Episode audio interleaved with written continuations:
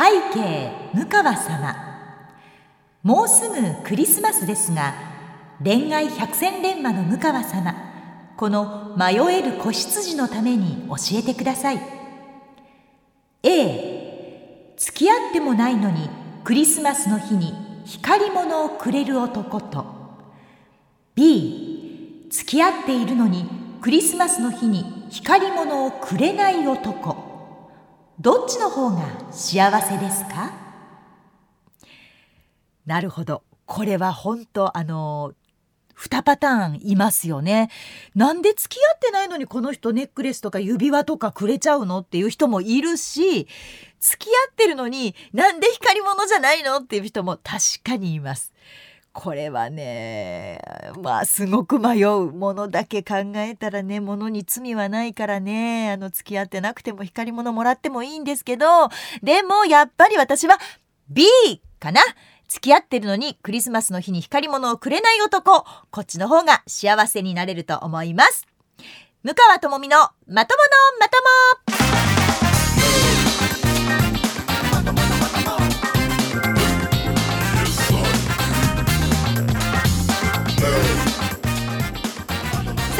始まりました、えー、ラジオネーム武士工さんの作品で始まったこの音楽なんですがこれね私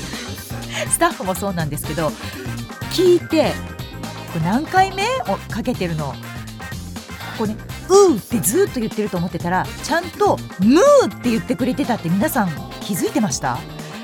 いや素晴らしいこのコーラス部分のところまでちゃんと、まあ、ムーヤンの「ムー」って言ってくれてたというのにやっと気がついた向川智美そしてこの番組のスタッフでございます。2021年12月11日土曜日夜9時になっていると思います。4時夜9時から配信しています。MBS ラジオポッドキャスト番組向川智美のまとものまとも。皆さんこんばんは。MBS アナウンサーの向川智美です。第2第4土曜日の夜9時に配信をしております。この向川智美のまとものまともなんですけれどもあの実はツイッターの方にですねこのまとものまともって、まあ、言いにくいしタイトルも長いじゃないですか。で今風に向川智美のまとまとって書いてくれた人がいたんですよ。えそれいいやんと思って。もうそれすごいいただき。しかも可愛いしと思って私はすごく気に入ったのでこれから私がツイッターとかで「まとまと」って書いたらこのポッドキャスト番組のまとものまとものことだっていうふうに皆さん覚えといてください。まとまと。今週も始めていこうと思います。さあ今回で7回目になるわけですけれども7回目の今日のジャッジ。そうですよね。もうクリスマスですからそろそろプレゼント何にしようかなというふうに選んでる方多いと思います。男の人が光り物を女性にプレゼントするってやっぱり一つその好きという思いだけではなくてその上に一つ乗っかってないと本来だったらできないことだと思うんですけどでもすごくラフにすごく軽く付き合ってもないのに指輪とかくれる人いるんですよ。で100歩譲ってねブレスレット。100歩譲ってうんまあネックレス。まではまあまあ、うん、そうねとかって思うけど指輪って声かすれたかな。指輪ってやっぱこれはね相当あの深い意味がないと送っちゃいけないものだしもらってもいけないものだというふうにまあ昭和の人間な私は考えるわけですよ。指輪ってそんな簡単に送るかなってまあ思うんですけれどもじゃあ付き合ってんのになんで光り物くれないのっていう男性も本当にいて好きの上に付き合ってるわけだからもう一個乗っかってるわけですよ。にもかかわらずなんで？ずっと身につけていたいあなたがくれたものを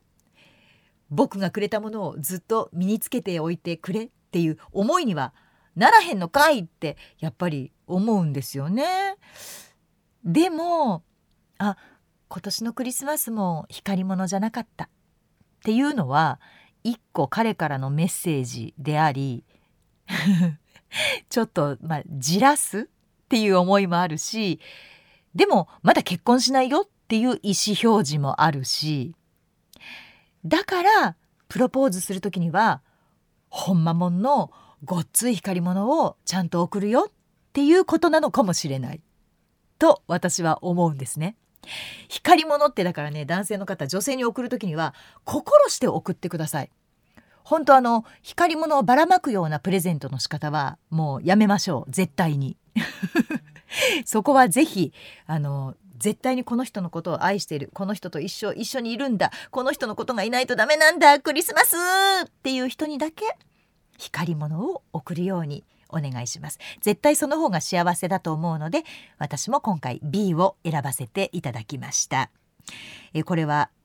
ラジオネーム恋人がサンタクロースさんからいただいたメッセージでございました。ありがとうございました。えー、前回のこのまとまとから2週間が経ったわけですけれどもこの2週間ね私本当に忙しかったんですよ。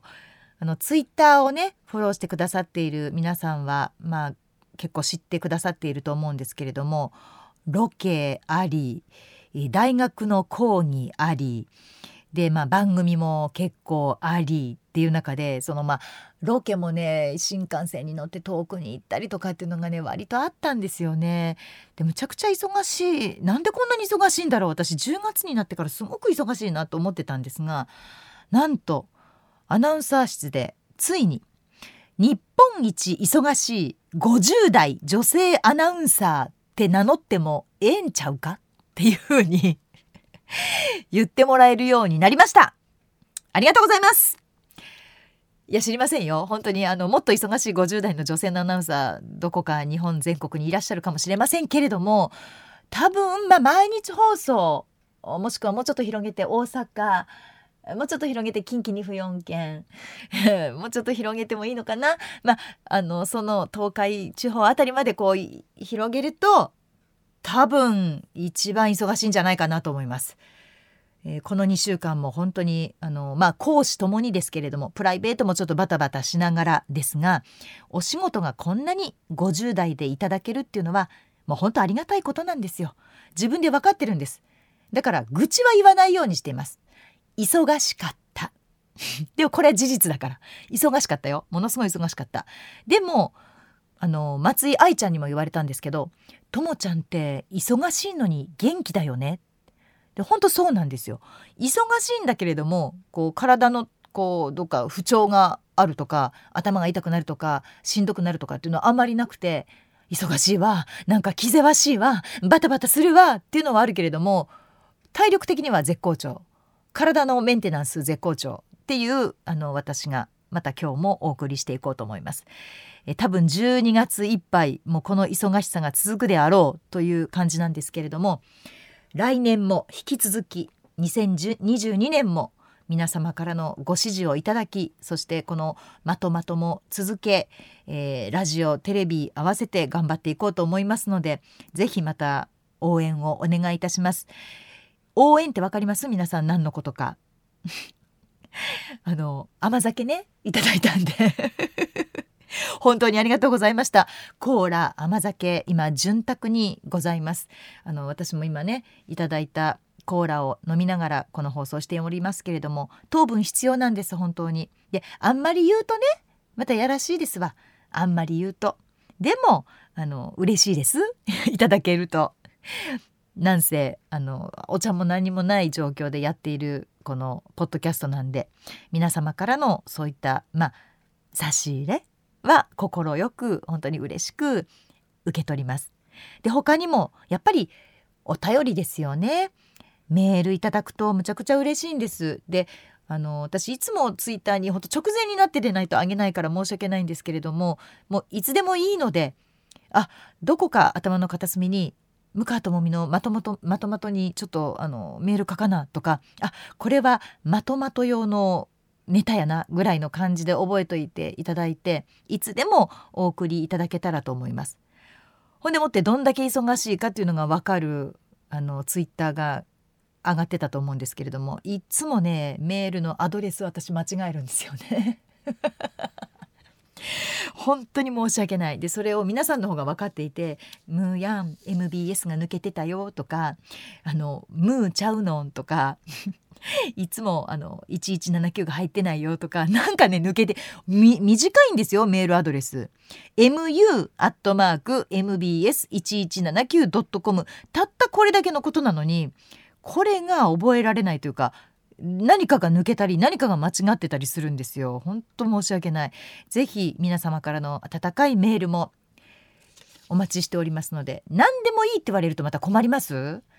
あの晩ご飯と一緒でね「今日晩ご飯何食べたい？何でもええわ」って言われると「え何も何か言ってよ」っていうのと一緒で「何でもいいのでメール送ってください」って言われたら「いや逆に困ります」っていう人もいらっしゃるかもしれないんですけどでも本当に何でもいいんです。あの今日こんなことがありました。とかこんな腹が立ったことがありました。でもいいしこんな嬉しいことがありました。でもいいしちそうそうあのねちっちゃな不幸ってやっぱりね私笑っちゃうんですよね。ついつい。なので あの向川さんをちょっと笑かせてあげようみたいな感じのちっちゃな不幸。そんなのでも構いません。それで私がプッてなったらあやったってこうガッツポーズしたしていただけるような。そんなんでも構いませんので皆さんからのメール引き続き募集しておりますのでいつでもお送りください。お待ちしています。さあ今回のポッドキャスト配信もどうぞ最後までお楽しみください。こんにちは。ムカです。ムカとマミのまたまのまたまこれを聞かなきゃ知れないよ。お願いお願い。みんな聞いてよ。聞いてちょうだい。お願いね。ムカとマミのまたまのまたまではこのコーナーから参りましょう。ともみのちょっとこれ聞いて。さあこのコーナーは私向川智美が最近気になっていることをちょっと皆さんに聞いてもらおうというコーナーでございます今日はですねまあ私もアナウンサーの端くれでございますので言葉に関することなんですがあの流行語大賞新語・流行語大賞って12月1日に発表になったじゃないですか。であれとは別にあのいろんなところで新語・流行語大賞とか今年の新語みたいなものを発表されてるんですね。でびっくりしたのが まずねもうタイトルからしてわからんわ JC JK 流行語大賞2021っていうのがあるんですって。でこれが発表になったんですがまず JC ってなんやねんで JK はねなんとなくわかるのよ。女子高校生でしょ？女子高生なんだけど JC って何？って思ったら中学生なのね。中学生の C のことで女子中学生女子高校生が選んだ、まあ、流行語大賞ということなんですけれどももうねどこの惑星に住んでんの？っていうような言葉が並んでてびっくりしたんですけれどもその JCJK 流行語大賞2021これ4つの部門に分かれていましてまず1つ目が人部門、まあ、人間ですよね。こんな人が流行りました。こんな人がやってることが流行りましたって人間がまあ中心になってる。人部門。で次にアプリ部門っていうのがあるんですよ。アプリ、まあ、やっぱりこうスマホ主流の人たちですからそのスマホ スマホじゃない。そのスマホでどんなアプリを使ってどんなことをやってるかっていう多分これアプリの名前なんだよね。それがまあ5つ入ってるんです。で他にモノ部門っていうのがあるんですけれどもこのモノ部門もまあなんかよくわかんないものなの？これみたいなのが並んでるしもう読み方すら読めない。あと言葉部門言葉部門ぐらいわかるだろうと思ったんですけどこれもわかんない。いや JCJK って何語で喋ってんだっていう感じがしたんですけれどもまず人部門。これね1位が INI っていう皆さん知ってます ?INI あの最近あの今オーディション番組がむちゃくちゃ流行ってるっていうのはどうでしょう？知ってるんでしょうかね？あのポッドキャストをお聞きの皆さんは。オーディションをまあしましてそこからこう勝ち抜いていってワンチーム作ってデビューさせるみたいなのが流行ってるんですね。でやっぱり韓国がその最先端を行っていてもう本当に色白のもう毛穴のないつるんとした可愛らしい男の子たちとか女の子たちをこうオーディションで募ってでそこにまあもちろん日本人の子たちも入ってるんですけれどもそこでダンスをしたり歌を歌ったりでどんどんメンバーを絞っていってでデビューをさせるっていうことなんですね。でその中の多分一つがこの INI さんなんですけれどもなんかね流行ってるんですって。オーディション番組ってその見ていて面白いのかな？何が面白くてそんなに見るんだろう？自分の娘が出てるわけでもないしなんか友達が出てるわけでもないのになんだろうなでもオーディション番組戦国時代って呼ばれるほど今すごく流行ってるっていうことなんですね。でまあそのビジュアルもそうだしうんと実力もそうなんですけれどもあと語学力も必要ということでこう日本だけではない韓国だけではないグローバルに活躍できそうっていう人たちを選んでるらしいんですね。まあ、言ってもあの BTS は皆さん知ってますよね韓国の BTS は言ってももうアメリカでビルボードにもうランキングされて賞ももらってるっていうもうほんと世界的なアーティストになったわけですからああいうところを目指してっていうかああいう BTS が流行ったっていうのも一つこうオーディション番組戦国時代と呼ばれるような流行になってるのかななんていうふうにちょっと思ったんですけれども、まあ、1位がこの INI で2位がなぜか山田裕貴くん。これ俳優さんですよね。で私山田裕貴くん顔はわかるんですけれどもなんでって思ったらこれ東京リベンジャーズこれも流行ってるんですですって私は見たことないんですけどでこの東京リベンジャーズでドラケンっていう役を演じたことによってランキングしたそうなんです。どう？もうここまで聞いても嫌になるでしょ？もう本当にね嫌になるのよ。もうすごいもう全然ついていけないわと思う中で私一個モノ部門では皆さんも知ってますこれ。私が韓国ドラマ好きだから。イカゲーム。イカゲームが入っていました。韓国ドラマってちょっとこう恋愛ものが多くてでそうねドロドロした話もあってでもやっぱりラブストーリーが中心よねみたいな中でイカゲームってちょっと特殊だったんですね。それでものすごいヒットしたんですけれどももうバンバン人が死んでいく中で、まあ、最後生き残るあ最後まで言っちゃったらよくないけど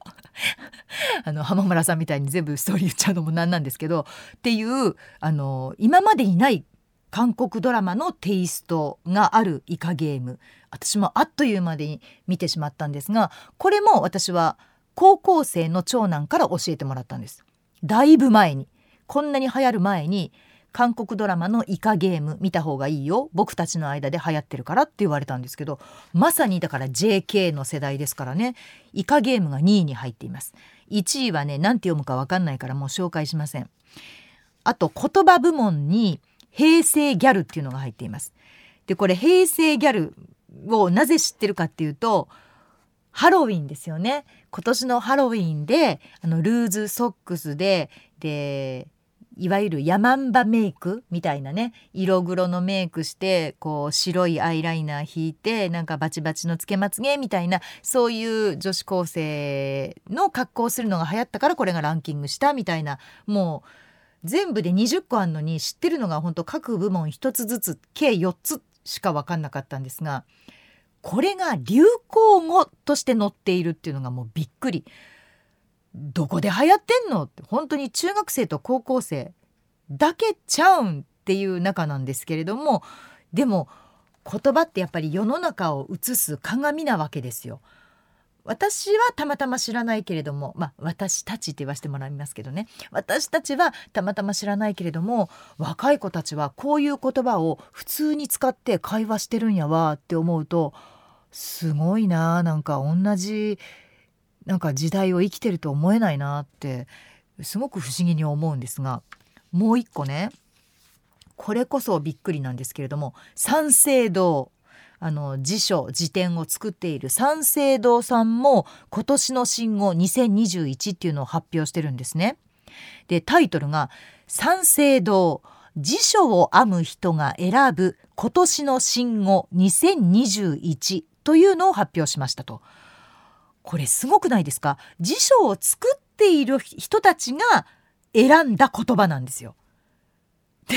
にもかかわらず私知らない言葉がやっぱりあってえ辞書っていうのはみんなが知っている言葉ででも詳しく言うとどうなのかなみたいなものだと思っていたら意外と知らない言葉を選ぶんだなってびっくりしました。なんせ対象がちるいわかります？カタカナでちるって書いてひらがなでいってつけるんですね。ちるいいわゆる形容詞なんですけれどもこれねあのたまたまこの資料をうちのスタッフが送ってきてくれた時に私、えー、光弘アナウンサー入社何年目？もう3年目4年目ぐらいになるのかな？で入社2年目3ぐらいの、えーと、河内アナウンサー。3人でロケに行ってたんです。でさすがにでも「ちるい」って私初めて聞いたのでこの2人は知ってるんだろうかと思ってロケバスの中で「ねえねえ河内くんちるいって知ってる?」って言ったら「知ってますよ」って当たり前のように言われてものすごくびっくりして「え？知ってるの？ちるいだよ」って言ったら「はいちるいし知ってますよ」じゃあちょっとあのどう使うのか使ってみてって言ったらそうですねって言ってこう窓の外見て綺麗なこう、まあ、海岸沿いを走ってたので海が見えたんですよ。この景色ってちるいっすよねって彼が言ったんですね。綺麗でいいじゃん。綺麗でよくないの？って思いながら綺麗じゃダメなの？って言ったら、まあ、綺麗とはまたちょっとニュアンスが違うんですよと。こう心身の緊張が解けて心地よいやっぱ気持ちの部分がちょっと入ってるとだからリラックスできるみたいなイメージそういったニュアンスも入ってるのが「チルイ」っていう言葉なんですって。でこれがその三省堂辞書を作る会社の人たちが選んだ対象だったわけですよ。対象にもかかわらず知らんわ私ってちょっと切れかけたんですがでもなんかこう聞いた以上ね使ってみたくなってしまってでそのことをまあ河内くんに聞いた後ずっとロケで本当にカメラが回ってるにもかかわらずやっぱりさこのジュースってちょっとちるいよねとかこの坂道ってちるくない？とかわざわざ言ったら本当にディレクターに怒られまして。向川さん使いたいのはわかるけどやめてくださいって怒られたんですけれどもそれぐらいちょっとあの知らない言葉が多い中で「ちるい」だけはこれから使っていこうと思うので皆さん覚えてください。ちるいあの心がリラックスした状態もちるいになりますから曲を聴いてちるいでもいいわけですよ。だから前回の恋人がサンタクロースを聞いてこの曲ってちるいよねっていうのは やっぱりおかしくない ねそうおかしいなと思うんですがじゃああの皆さんにやっぱりお題としてちるいメールをいただこうかなと。ちるいメール。わかります？私がちるくてもいいの？皆さんがちるくてもいいの？じゃあ心がちょっと緊張が解けてふふって笑ってしまうような心地の良さが感じられるという意味ですよ。ちるいメールを皆さんから募集しようと思います。これむちゃくちゃハードル高いと思うんですが、私書けって言われたらすごい難しいもん。なんかちるいを使って作文しなさいぐらいだったらできるけど、ちるいメールを送るってすごく難しいと思いますが、2週間あります。2週間あるので皆さん絶対送ってください。ね。三省堂が選んだ対象ですよ。ちるいぐらいちょっと使いこなさないとダメなので、ちるいメールを皆さんから募集しようと思いますからお待ちしておりますね。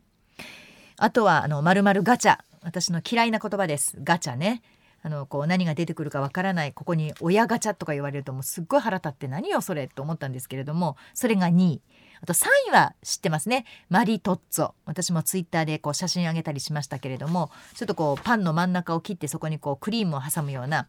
えー、イタリアでしたっけね。そこの、まあ、デザートみたいなパンみたいな感じのマリトッツォ。であとは投げ銭。これ今年は結構使ったような気がするんですけどね。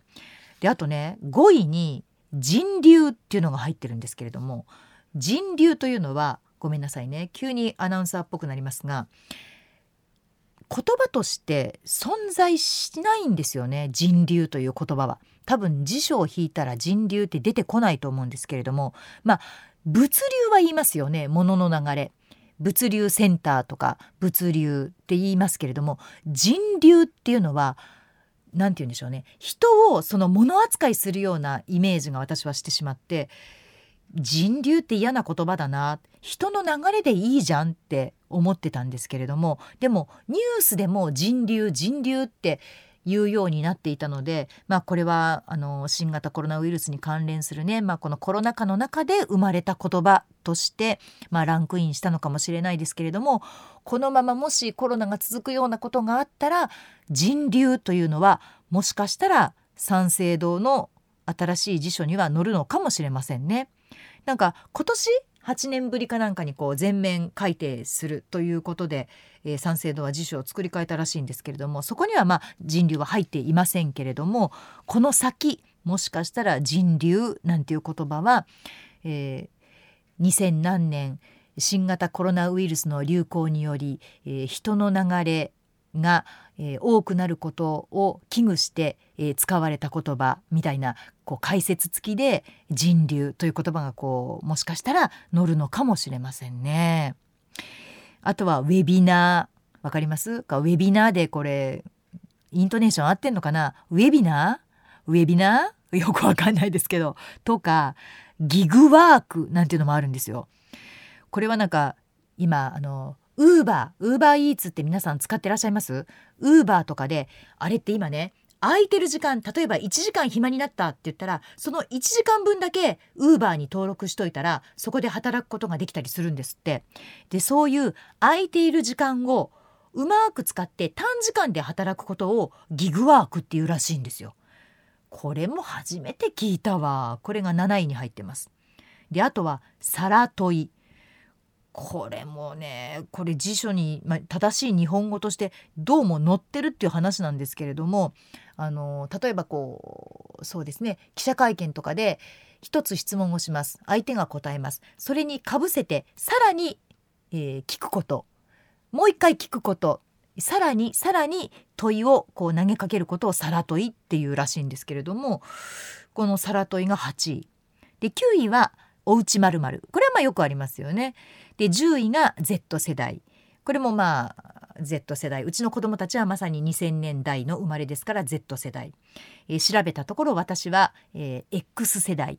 自己中心的な人が多いと言われる X 世代になるんですけれども Z 世代という言葉が10位に入っておりました。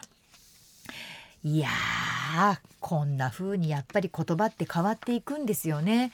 だから多分私たちが女子まあ中学生女子高生と言われていた時に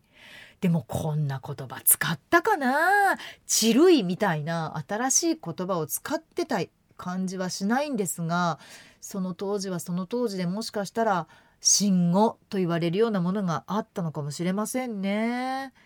まあ言葉はどんどん変わっていくものですしそうやって新しい言葉も事柄によって生み出されていくものなので全然否定はしないんですけれどもでも今年のなんとか今年の新語今年の流行語って言った時に全部をみんなが知ってるという言葉の中から選んでほしいなとは思いますね。初めて聞いたにもかかわらず今年の流行語って言われたらどこで流行してたんみたいになってしまうのでそれだけちょっとあの1個注文まあ、三省堂の場合は10個ある中で私12345 6個知ってたからそれでもね半分ちょっとですもんね。皆さんそんなもんよね私だけじゃないよねとは思うんですけれどもやっぱりこう新語とか流行語っていう場合はみんなが知ってる中から言葉を選んでもらえたら嬉しいなと思います。ということで今週のともみのちょっとこれ聞いてでございました。おかんルカさん、始まるで。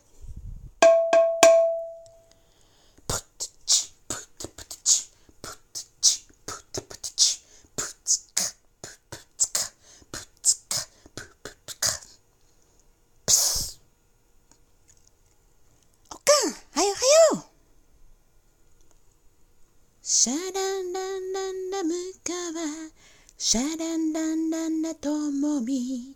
ムカともみのまとものまともでは続いてのコーナー参りましょう。皆さんから届いたメッセージのご紹介のコーナーです。さあ、えー、まずはですねあの前回ニューヨークからメールをいただいたというねご紹介をしましたけれどもその方から再びいただきました。ありがとうございます、え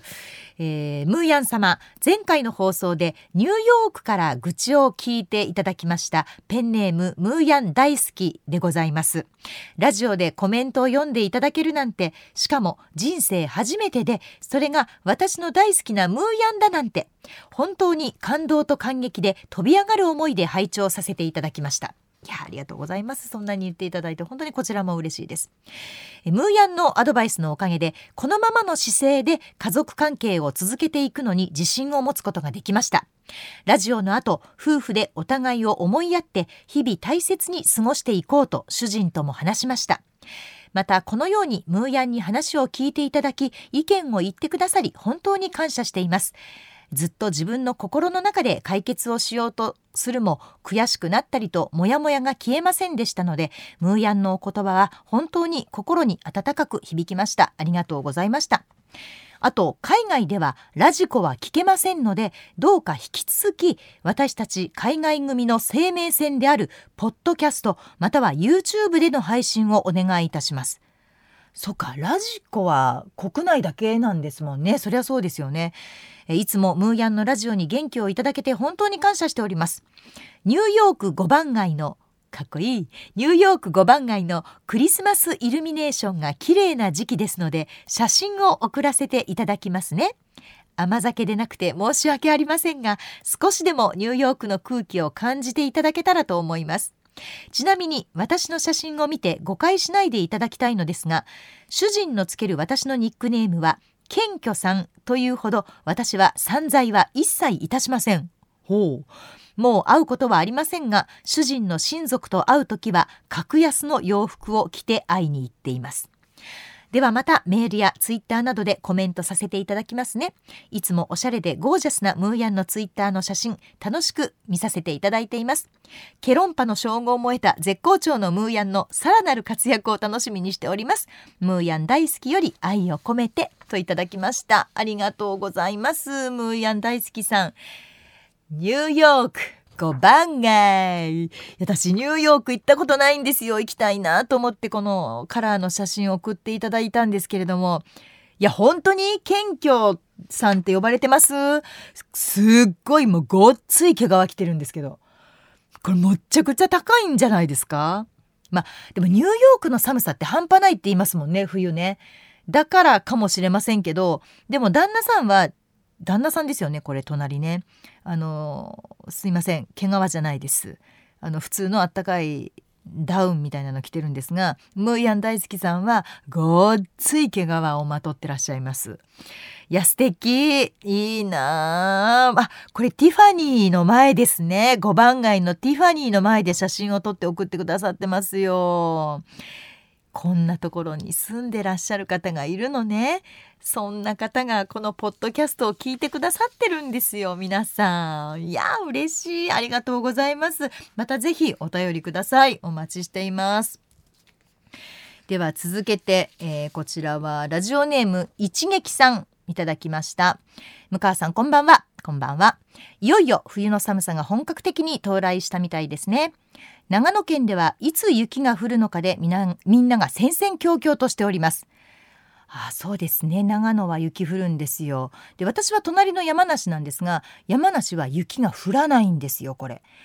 だから長野はあのスキー文化圏なんですけど山梨はスケート文化圏なんで。で私はマイスケート靴を持っていてずっとスケートが得意であのそんなジャンプとかできないですよ。羽生結弦君みたいにできないですけどでもスケートは得意な方でした。えさて向川さんのウィキペディアの項目の中に数年来新人アナウンサー研修を担当していて厳しい指導で知られるとの記述がありました。厳しい新人アナウンサー研修といえば元日テレの石川真紀子さんによる厳しい指導が有名でしたが、うん、向川さんの指導は石川さんを超えているのでしょうか。初めからバラエティ番組を担当したくて入社する局アナはいないと思うのですがそこで向川さんの新人研修における重要なポイントを教えてください。何かしら私たちの生き方に参考となればぜひ取り入れたいと思います。といただきました。ありがとうございます。そうなんです。私あの一応ね校長先生という、まあ、愛称で新人アナウンサーの研修を担当してその責任者としてあのそうねスケジュールを組んだりとかじゃあこのニュースは誰々アナウンサーが講師ですとかこの日はこんなことを研修しましょうっていうスケジュールを全部組んだりとかっていうこともやってるんですね。でもちろん校長先生として新人アナウンサーに直接指導もするんですけれども真面目な話アナウンサーの基本ってやっぱりニュースなんですよ。ニュースがきちんと読める人はバラエティをやっても上手中継で喋っても上手。ロケに行っても上手。これなんでなんだろうと考えてきたんですけれどもニュースって皆さんまあ聞いてくださっていてわかるかもしれませんがまずリードって呼ばれるこのニュースの要約という部分を最初に読むんですね。今日どこどこでこういうことがありました。というざっくりまとめた一文があってで次のページからえー、何々によりますといついつどこどこでっていうふうに細かい内容に移っていくんです。なので文章を自分でこう作ってというか頭の中でこれを言わなきゃいけないなって思った時にそのニュースが染みついていると言わなきゃいけないこう項目っていうのが自分の中でちゃんと頭の中で整理されていくんですね。でじゃあこのニュースの中で一番大切なものは何なのか一番伝えなきゃいけないことは何なのかっていうことも自分で把握しないとニュースは伝えられないので中継に出た時じゃあここで自分が伝えなきゃいけないのは何なのか皆さんにお見せしたいのはどんなものなのかっていうそこにつながっていくんですよ。だからニュースが基本のもうベースにあるんですね。なのでまずニュースを教えます。であとこの何かしら私たちの生き方に、まあ、参考となれば取り入れたいですっていうのがあるんですけれども これあの本当にどうだろうと思うんですが私個人がもう29年アナウンサーをしてきて一番思うのは音痴はニュースがうまくならない。でこれは運動神経にも通じているところがあると思うんですけれども音痴ってやっぱりね耳が悪いってことなんですよね。で耳がいい人っていうのはあのモノマネも上手音を取ることがやっぱりできるんですよ。で、えー、そうですね例えば私がじゃあお手本でニュースを読みます。でそれを聞いて最初まあ真似から入るわけですけれども私が使った音を再現できるかどうかっていうことがとても大事。今の音違うね伝えようと思ったらその音にならないよって言って修正できるかどうかっていうのがとっても大事なので私は自分の子供2人男の子なんですけれども耳を良くするためで、えー、うまくしゃべるのとはまた違うんですけれどもリズムよくしゃべるためにピアノをちっちゃい時からさせてました。それはこう楽器としてピアノを上手になってほしいのではなくてリズムよくしゃべるため会話がポンポンとできるためでもし何かを読むことになったら、まあ、学校でも音読ありますよねそれが、まあ、うまく読めるためそのために私はピアノを男の子ですけれども2人にさせていたというのがあります。なのであのカラオケで歌が上手な人っていうのは多分何を読んでも上手なはずです。えー、リズムも分かってるし間も分かってるし音も取れるっていうのはとてもすごく重要なんですね。なのでこれからもしご自身だったら歌の練習をするとか音楽を聴くっていうのが大事だしもしくはお子さんお孫さんをそういうふうにしたいと思ったら何か音楽をさせるっていうのはいいと思います。あと運動もそうですね、えー、運動神経っていうのは喋りにつながります。だからねあの実況もそうなんですけれどもリズムいい実況聞いてて心地いい実況できる人っていうのは歌がすごく上手です。これはあの運動神経までね皆さんなかなかわからないかもしれないんですけれども聞いてたらわかるようになると思いますので是非これ参考にやってみてください。で私あの大学こう見えてねあのどうでもいいこと喋ってたりしますけれども大学の方でも講義に行ったりするんですけれどもその子たちにもやっぱり同じようなこと言ってるんですよ。無駄なことは一つもないからあなたがもしかしたら昨日振られたかもしれない。その失恋一つでもあなたの人生の1ページを飾った将来的に何かのネタにもなるかもしれない。だからやってることに一つも無駄なことはないよ。今あることを大切に今やってることを忘れずに全部引き出しの中に入れてねっていうふうに、えー、指導をしています。なのでゴロゴロしている一日の中にもそんな一日があったな。なんでそんな風にゴロゴロしたんだろうみたいに突き詰めていくと将来的に何かネタになるようなこう話のきっかけみたいなものになるかもしれません。なので常にこうアンテナを張りながら頭を使いながら生活されたらいいんじゃないでしょうか。続きまして55歳の方でございますね向川さんに質問という田中さんですが大谷翔平選手が国民栄誉賞をまだ早いからと辞退されましたが向川さんは私にはまだ早いな早かったなと思ったことはありますか？といただきました。まだ早いなまだ早い。うんまだまだ早かったなこれまでのことでまだ早かったなうん。ないですね。はい。ということでお送りしてまいりました、えー、今週の向川智美のまとものまとも。皆さんからのメール改めて募集いたします。ちるいメール。まずちるいのをぜひお願いします、えー、ムーヤンにちるいねと共感させるようなもの。ね。心地よさが感じられるものですとか言葉出来事メッセージを大募集でございます。例えばコーラはゼロじゃないところがチルくない？これはチルいです。そうなんです。あのねゼロはねあの私はちょっと置いとかせてください。そうなんです。コーラはゼロじゃないところがチルいんですよ。今のいい例文ですね。こういったチルいメールを皆さんからお寄せいただきたいと思います。これ使い切っていきましょうよ皆さん。ね。40代50代60代。このポッドキャストをまとまとをね聞いてくださっている皆さん。私たちの中で流行らせましょう。ちるいぜひこのちるいメールを皆さんから大募集でございます、えー、宛先ね間違えないように言わないと。ムーアットマーク mbs1179.com mu アットマーク mbs1179.com までどしどしお送りください。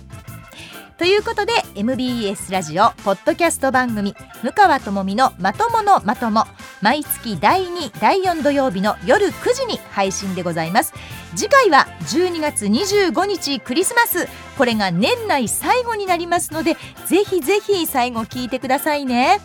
ちるいメール待ってます。MBS アナウンサー向川智美でした。ほならば。